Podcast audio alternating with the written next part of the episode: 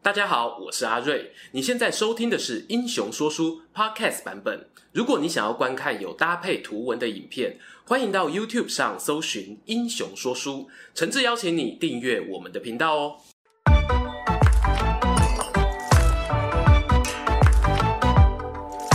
Hello，英雄说书的观众朋友，你们好，我是说书人阿瑞，替大家带来精彩的英雄故事。大家有听过柏拉图式的恋爱吗？如果是七年级生的观众啊，脑海中可能会浮现我们小爱姐姐的身影。事实上呢，这个名词啊，早在十五世纪就已经有人使用，指的呢是追求精神上交流的恋爱。更直白的说啊，就是减少，严重一点呢，甚至摒弃肉体关系的爱情。问题来了，为何这样子的情感关系要被冠上柏拉图的名号呢？他不知道食色性也吗？今天呢、我们就接着苏格拉底之后聊聊柏拉图的故事。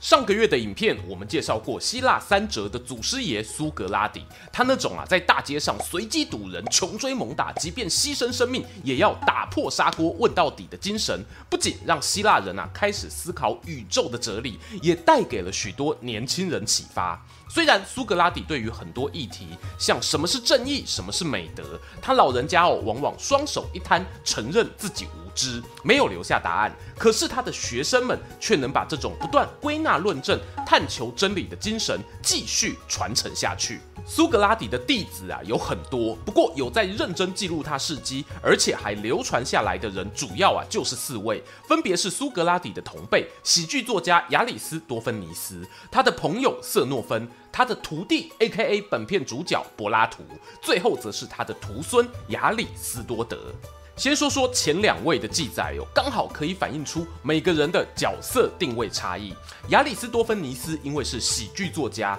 所以他笔下的苏格拉底呢奇丑无比啊，声音尖锐难听，形象油嘴滑舌，非常符合我们印象中讽刺漫画会有的样子。至于苏格拉底的好友瑟诺芬写的回忆录，则是把他形容成一位善良、虔诚又循循善诱雅典公民的老好人。你会发现这两人描述的形象刚好落在光谱两端哦，不说还以为在写不同人的故事呢。而柏拉图记录就不同喽，他选择以对话的形式写下许多老师与别人交谈的内容。虽然我们上一集影片有讲，很难区分啊哪些是苏格拉底讲过的话，还是柏拉图借由苏格拉底来讲他自己想讲的话。但是啊，至少你同时看见了这一对师徒融合在一起的形象，当做是吼买一送一啦。至于为什么柏拉图会开始想要保留老师的聊天记录呢？这里容我先卖个关子，让我们照惯例从柏拉图的成长开始说起吧。你知道其实柏拉图本来不叫柏拉图吗？公元前四二七年呐，雅典的某个贵族家庭诞生了一位男孩，名为亚里斯多克勒斯，在家中排行老四。他的父亲是阿里斯通，母亲是培里克琼，同时他还有个舅舅是当时雅典的政治家，也跟苏格拉底求学过。由于原生家庭哦资源丰沛，小男孩呢从小就接受各种贵族教育，不仅学习绘画、诗词、戏剧创作，也被期待哦有朝一日可以往政治这条路发展。他一天一天的长大，不知道啊是不是营养太好。男孩的身形越来越壮硕，隐约有有往横向发展的趋势啊。亲友们呢就开玩笑叫他 Platus，这在希腊语中呢代表宽阔平坦的意思，大概有就像我们说的阿宽吧。因为啊阿宽这名字呢太可爱，反而使得他原本乐乐等的名字啊渐渐被人淡忘。后来人们呢也就直接音译成柏拉图了。总之，柏拉图的亲友圈啊，因为不少人从政。耳濡目染之下呢，他的口才也非常了得啊！别忘了哦，在当时民主体制下，政治人物呢都要有不错的质辩或者演讲能力，这样啊才能够发表政见，说服多数人同意。至于柏拉图的口才好到什么程度呢？有个传说啊是这样的：柏拉图还是小婴儿的时候啊，曾经有蜜蜂停留在他的嘴唇上，受到蜂蜜的滋养，吼，后一大喊了后，这开嘴啊，恭维就是甜不不，大家哦都爱听他讲话。这故事呢，让我听了冷汗直流啊！我只会想到哦，婴儿变成香肠嘴，怎样都没办法跟好口才联想起来呀、啊。就说这个才华洋溢、出口成章的柏拉图，有天呐、啊，他创作了一篇剧本，兴冲冲的想拿到街上给众人品评，想要得到一些观众回馈。不料他却碰到了一位怪叔叔，对他的剧本抛出许多灵魂拷问。你认为啊，笔下的主角在追求什么呢？他生存的意义在哪里呀、听到这里啊，相信大家都猜到这是谁啦？说书说书说的就是这个无巧不成书怪叔叔，不是别人哦，就是那个整天在雅典城闲晃的苏格拉底。要知道，柏拉图就算再怎么有才华，终究是个年轻人啊，哪里是内功深厚的老苏对手？两人唇枪舌剑来回两三下，他就意识到我自己的作品不够成熟，眼前的长者才是难得一见的当代大师。唰的一声把剧本撕掉，决定从此追随苏格拉底，浪迹江湖。这一场命中注定的邂逅，影响了往后几千年的哲学史。柏拉图进入苏格拉底门下的日子啊，一方面固然是认真学习，但那一段时间呢，也与公元前四三一到四零四年雅典和斯巴达的伯罗奔尼撒战争有重叠。我们曾说过，苏格拉底有相当高的几率参与战争，还留下一些有不错的评语。那柏拉图有没有上战场呢？虽然公吼阿宽啊汉操美败啊，但理论上他还是个青少年。再加上呢，他们政治世家的影响力，就算真的要从军，应该也能帮他争取到后勤管理的职缺，避免哦到前线厮杀。这部分呢，我就不做太多揣测了，直接快转到战争结束，雅典吞下败仗，全体公民啊都惊呆了，他们不敢相信哦，向来是希腊众多城邦中老大哥的自己，竟然会输给用肌肉思考的斯巴达。群众愤怒啊与不解的声浪，动摇了统治者的地位。在上一集呢，我们说过苏格拉底的死哦，一来是他问问题的方式得罪了很多人，二来呢是雅典城邦为了转移战败的焦点，酿成政治悲剧。那么今天这一集，我们不妨啊从柏拉图家族的角度来看看另一个版本。雅典战败后啊，混乱失序的政府在斯巴达支持下，扶植了三十个人建立寡头政体，取代原本民主体制，史称三十建主集团。再由这三十人呢去任命五百人组成委员会，以及选出三千人组织政府体系，从而啊展开一系列强硬手段，像是处决、流放或谋杀，去对付危害政权稳定的雅典公民。这样的恐怖统治啊，无法持续太久，在公元前四零三年就遭到愤怒的雅典人推翻了。三十人建主集团死的死，逃的逃。值得注意的是呢，我们在介绍柏拉图家庭时啊，有说过他有位舅舅是政治家，对吧？没错，你们又猜到了，这位阿姑吼就是那三十人其中之一。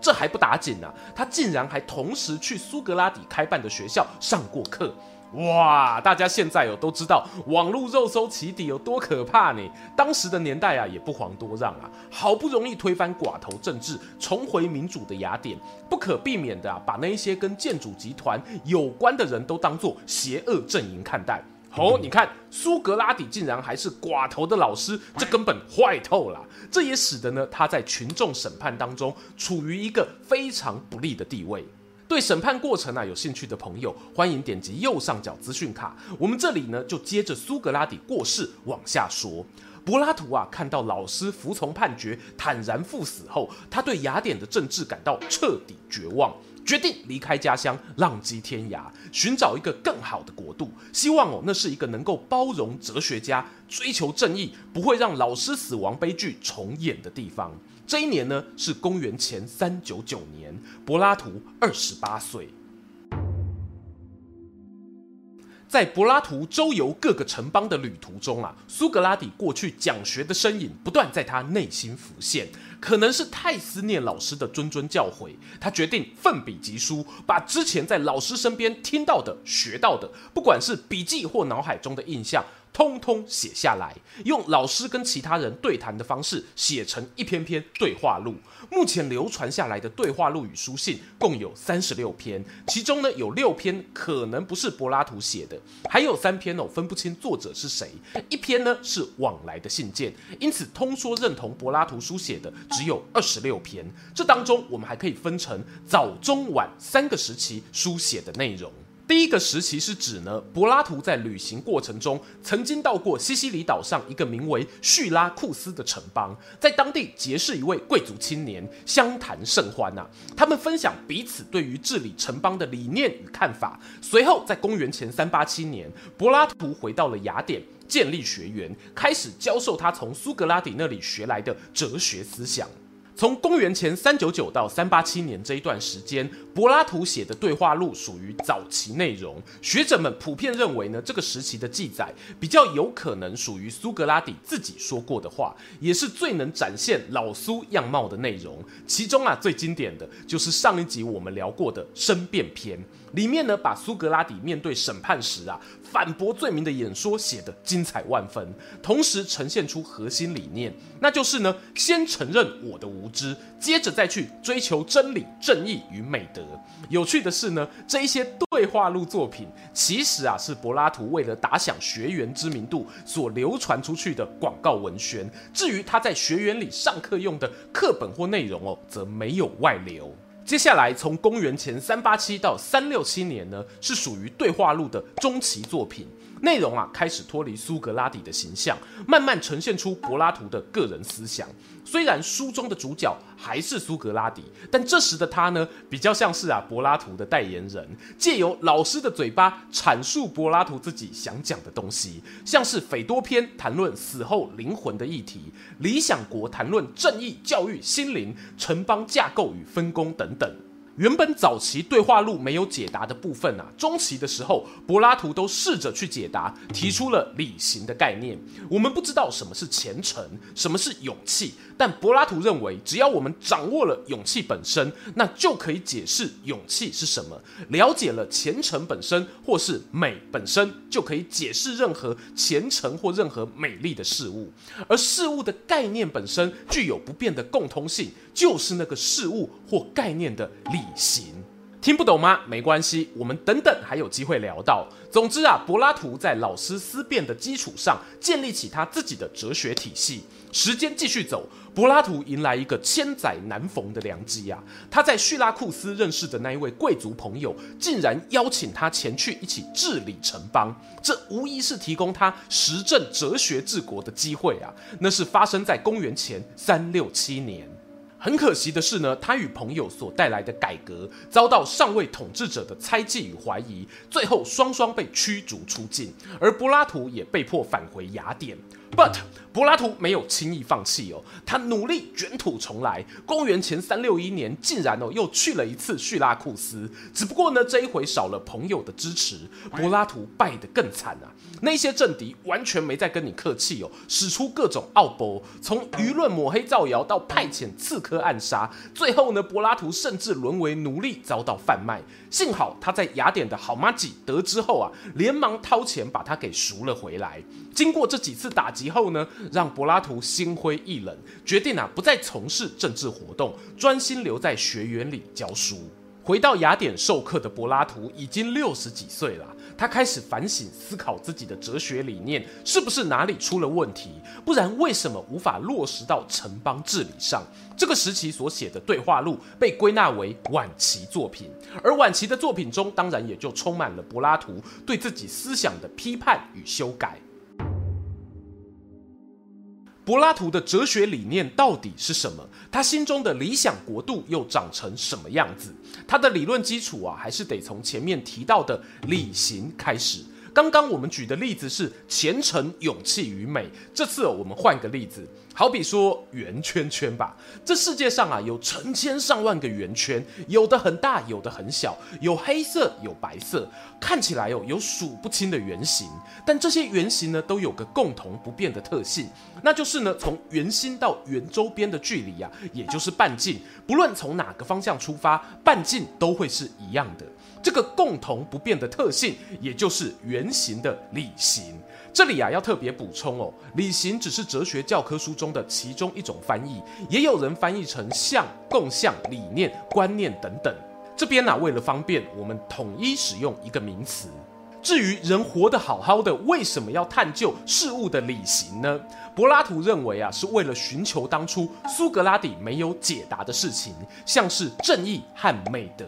也就是说呢，只要我们找到正义的理型，或是千万种美德的共同不变特性，那我们就能够了解什么是正义和美德。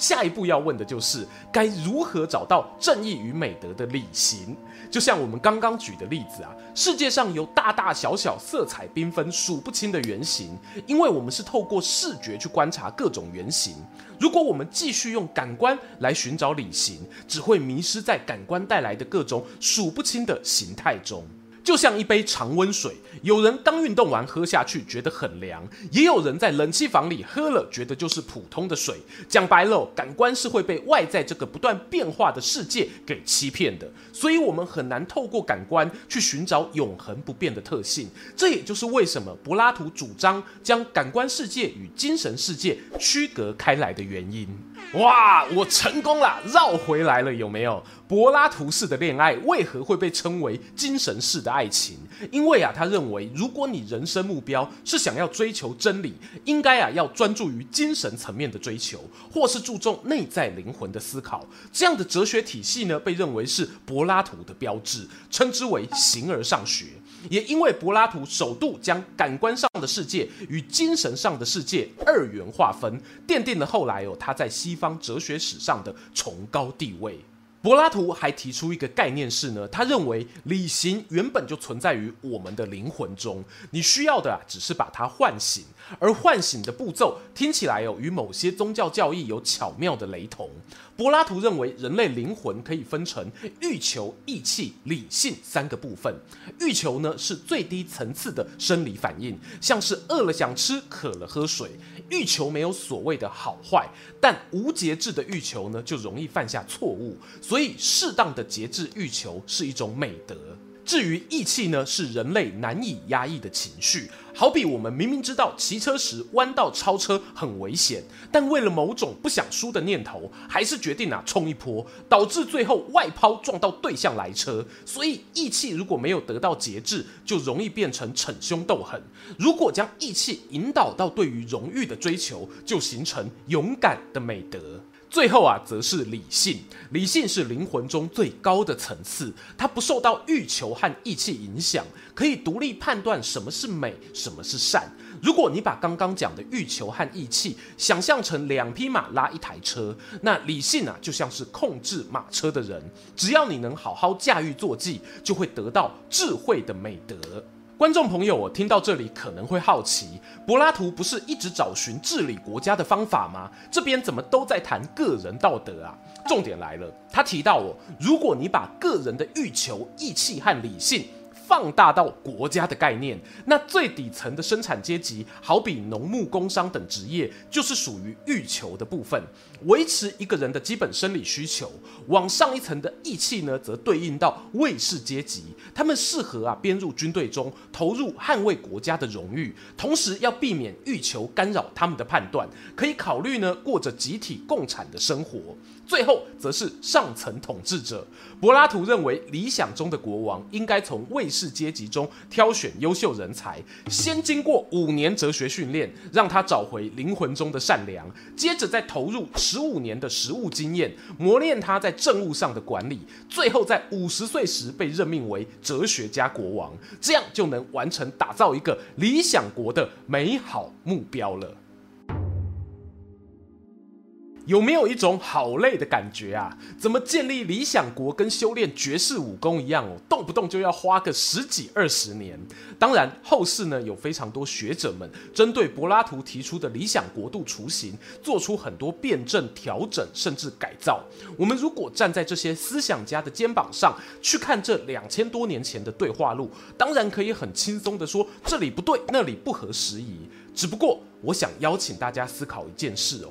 柏拉图用尽一生心血所撰写下来的文字，最初的动机究竟是什么？有没有可能是当年那个兴高采烈的小男孩，拿着创作剧本啊到街上找人分享，却碰上了苏格拉底，发现哦，原来有比写出好文章被称赞更有趣的事情，那就是解答人生的疑问。面对苏格拉底穷追猛打的问题，事隔几十年啊，柏拉图也已经须发花白，他总算可以交出一份迟来的答案卷。这或许是他与老师之间的默契，仅仅属于他们两个人的约定。除了苏格拉底留下的问题之外，柏拉图也有自己的人生功课。好比他在政治路途上看起来哦是有比老苏具备更多的热忱，相对的也遭受更多挫折，但他没有因此放弃自己的政治理想，一直到晚年都还不断自我批判、验证理论，希望建立一个理想国度。这种持续探索的精神呢，像极了他的老师苏格拉底，当然也继续影响到他的学生亚里斯多德。我们可以看到文艺复兴时期意大利的艺术家拉斐尔所画的《雅典学院》这幅传世名画，位于正中央，穿着紫色衣服、裹着红色长袍的，就是柏拉图。两个颜色分别对应四种元素物质中的风与火，这两种元素都有往上飘升的现象，呼应着他专注研究形而上的理论。至于他右边的那一位，应该很好猜啊，也是我们下次的主角。最后想请问大家，图画中的苏格拉底藏在哪里呢？别急着 Google，不妨先猜猜看，我们之后影片再来聊。今天的故事说到这边，本集影片脚本感谢克里夫说历史共同制作，旁边小方框有他的影片可以欣赏。想更了解苏格拉底的朋友，推荐哦可以看我们上一支的介绍。最后邀请大家不吝订阅英雄说书，追踪说书人阿瑞的 Instagram，我会在那边分享更多说书日常。在能力所及范围，也可以使用加入会员或超级感谢留言给频道更多支持。期待和你们下次空中再见。